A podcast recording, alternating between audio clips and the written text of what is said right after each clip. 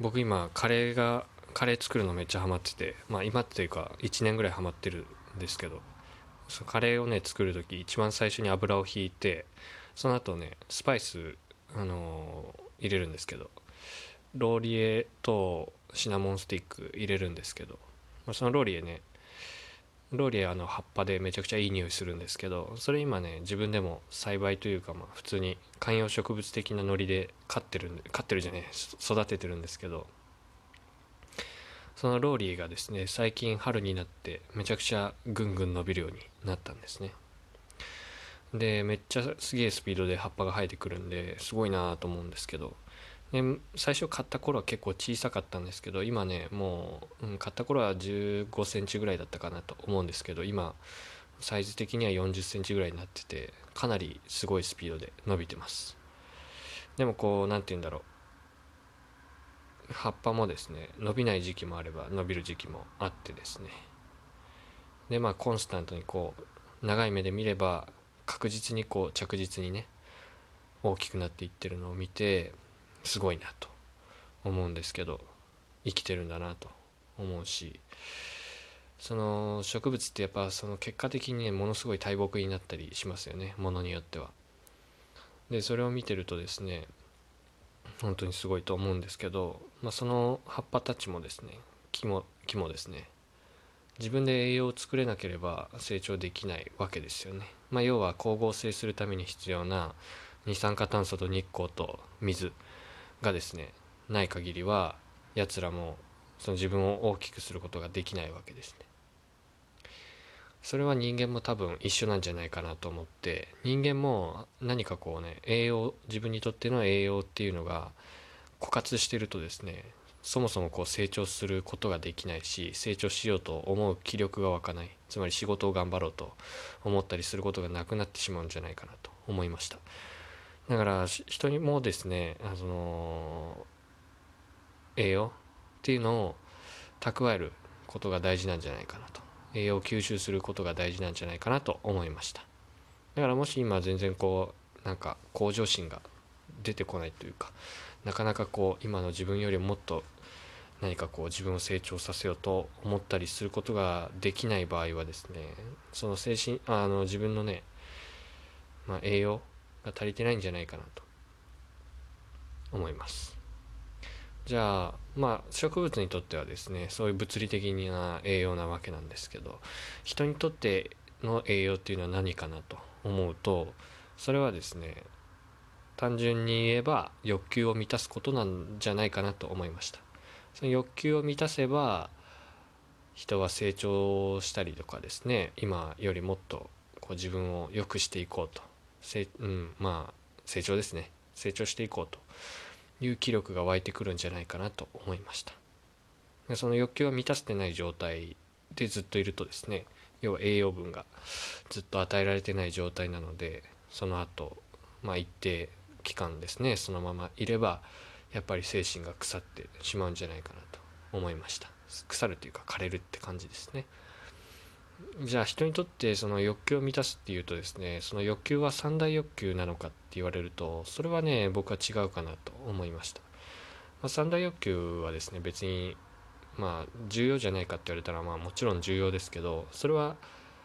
その成長するために必要かというかそれはまあ普通に生きるために必要なもので、まあ、それをですね満たさないっていうことはですねまああまりないんじゃないかなと思うんですけどそうではなくてですね自分が成長しようと思う時に必要な栄養っていうのはですね精神的な欲求を満たすことなんじゃないかなと思いました。じゃあ精神的な欲求って何かっていうと、まあ、それはね多分人によって様々だと思うんですけどまあ大きく分けて2つあるんじゃないかなと思いました。一つはですね誰かに貢献できてるという実感があることではないかなと思います。誰かに貢献できてるという実感があればそれが成長するためのエネルギーになると思います。どういうことかっていうと例えば仕事をしていてありがとうって本当にね言われるとかその、まあ、義務的なありがとうじゃなくてね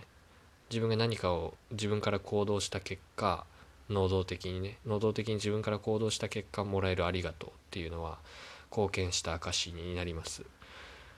まあその自動的にやったことによるありがとうもまあもちろんあるんですけどやっぱり能動的にやった時の方がそのありがたみは変わると思いますし、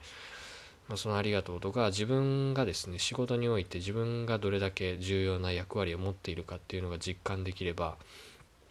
それが精神的な栄養になると思いました。他にはですね、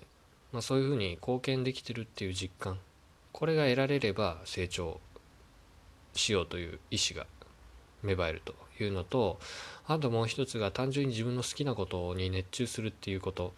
もすごく精神的な栄養になるんじゃないかなと思いました。例えば僕の場合ですと読書をするのめちゃくちゃ好きだし普通にまあアニメ見たりするのも好きだし絵描いたり写真撮ったりするのも好きだしまあ、今で言えばサウナとかめちゃくちゃ好きだし、まあ、あとはパグとかねパグの動画見たりとかいうのも好きだしということで好きなことは結構いっぱいあるんですけどそういう好きなことにも熱中するということも精神的な栄養になるんじゃないかなと思いました。だからこの2つをねうまく満たせばもっともっとこう自然にですね自分のことをもっと良くしていこうという気力が湧くんじゃないかなと思いました。逆に言えばそのどっちかがですねあの足りてなければですね何かしらこのバランスの悪さというか精神的な不安定感っていうのが出てくるんじゃないかなと思います。でそれが続くとですねやはりまあ要は植物で言えばずっと水がもらえてない状態みたいになってですねなかなか成長できないということになるんじゃないかなと思いました。まあその自分にとっての好きなものとか自分にとってどう貢献できてると実感できるかっていうのは形は人によって違うと思うんですけど、まあ、その2つを満たせばいいんじゃないかなっていうのを今日ローリーを見ながら思い出し、まあ、思い出したというか思いました。でまあこれをね考えながらですねまあそれはそれで結構そうなんじゃないかなと思うんですけど一つ気をつけないといけないのが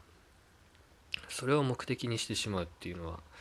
まだそれはちょっと違うんじゃないかなっていうのも思いました。要はですね植物に例えればですね水をめっちゃもらうことに植物が集中すると。いうことになってしまうとですね水をあげすぎると植物の根が腐るように人もその精神的な欲求を満たすことを目的としてしまうとですねそれはそれでですねうん。ちょっと目的が変わっちゃうんじゃないかなと思いました。だからそれが欲しいがためにですね。例えば自分の信念を曲げるとかあの本当にやるべきことから目をそらすとかね。いうのはまたそれは違うと思うんですけどこう自分の価値観に向かってですねやりたいこととかね成し遂げたいことっていうのに向かってそのためのガソリンとしてですねそういう精神的エネルギーを補給するタイミングっていうのをあのしっかり作るっていうのは大事だろうなと思いました。例えば僕の場合ですとね結構何もせずぼーっとしたりゴロゴロするのもすごく好きなんで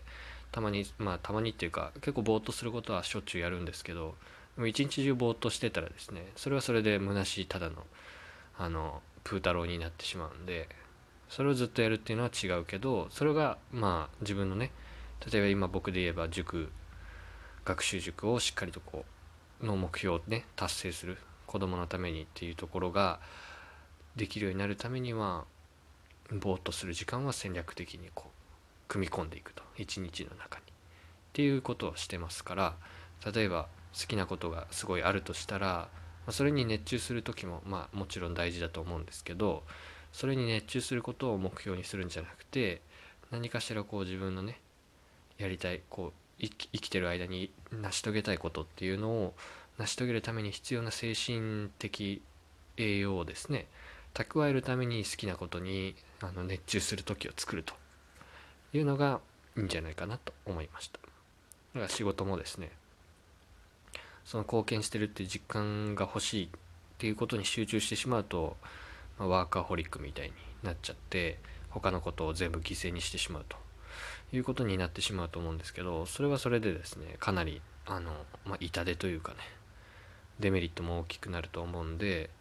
もちろん貢献する貢献できてるっていう実感を得るための確認というかですね、まあ、そういうところももちろん大事だけどそれメインにしちゃうっていうことは危険な面もあるだろうなと思いました。という感じで今日は思ってで今日はちょっとね途中から夕方から塾終わってゴロゴロしすぎてちょっと時間無駄に過ごしちゃったんでちょっと反省してます。そんな感じでした。以上です。